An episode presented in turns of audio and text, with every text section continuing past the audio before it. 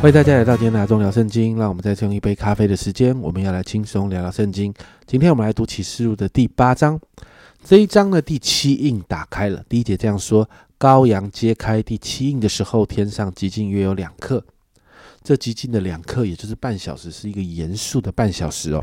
很多的神经学者都在讨论为什么会极静，但最后所有的讨论都指向这个极静是带着敬畏的，因为在第七印打开之后，接着就有七个天使被七呃被赐予了七只号，然后这七只号吹响的时候是带着灾难的。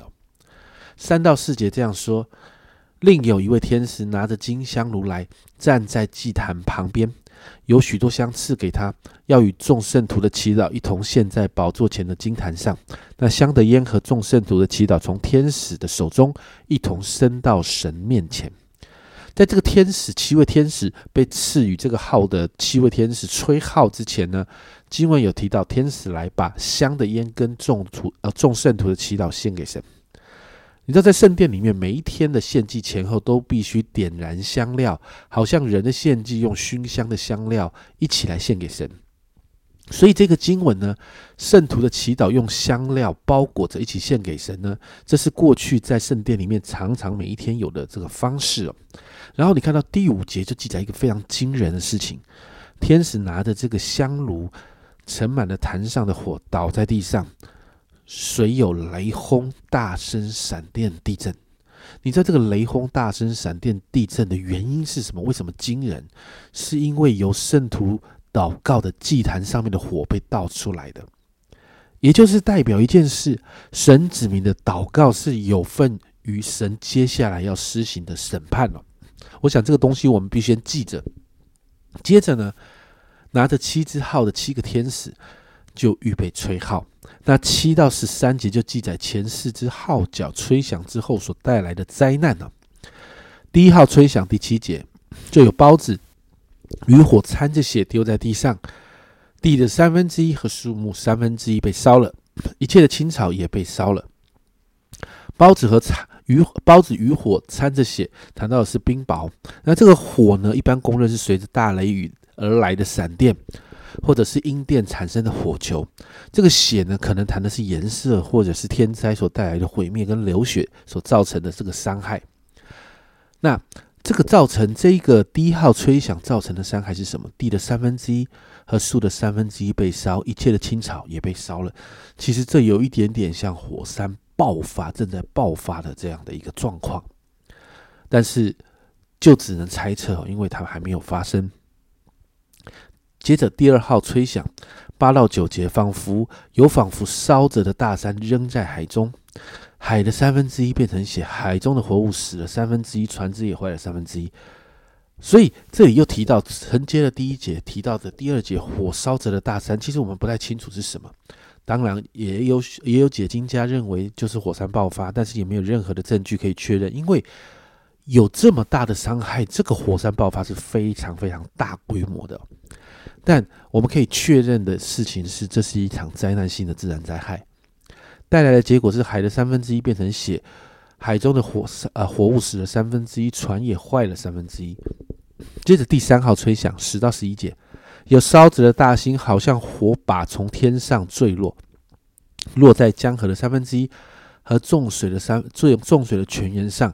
这星名叫阴沉，重水的三分之一变为阴沉，阴水变苦，就死了许多人。我们看起来好像这是陨石，但也不那么确定。也有人觉得是从别样从天上掉下来的物体啊。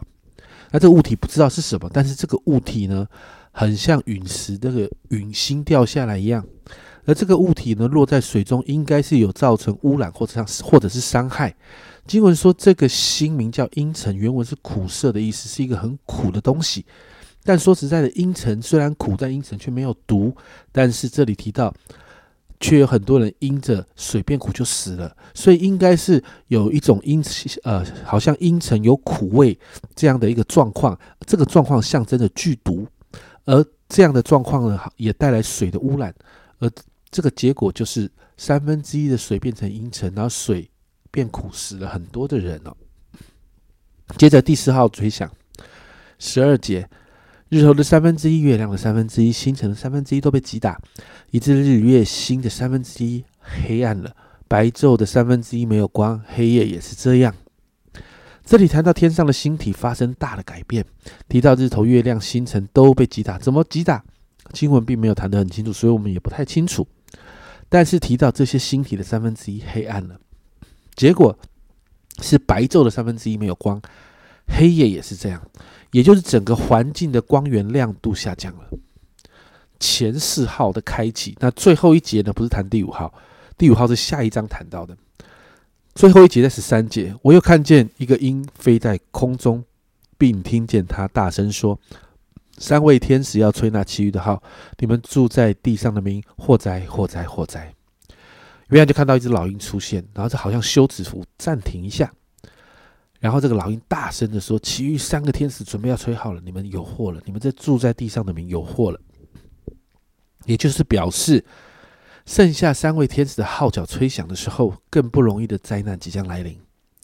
这一节代表一个警告，提醒这地上的人，灾祸将至。今天的经文就到这里结束哦。今天这段经文，我不知道你读了会不会觉得很沉重，因为光前面四个号角吹响，就带来许多看起来像是大自然的灾害。但别忘了，这七号的灾难，我刚才说的是圣徒的祷告参与在当中的。这七号的灾难是神公义的彰显，这七号的灾难是为着过去受逼迫、受害的圣徒们为他们伸冤。如同我们前面所提到的，神降灾的同时，其实也超自然的保护了属神的子民。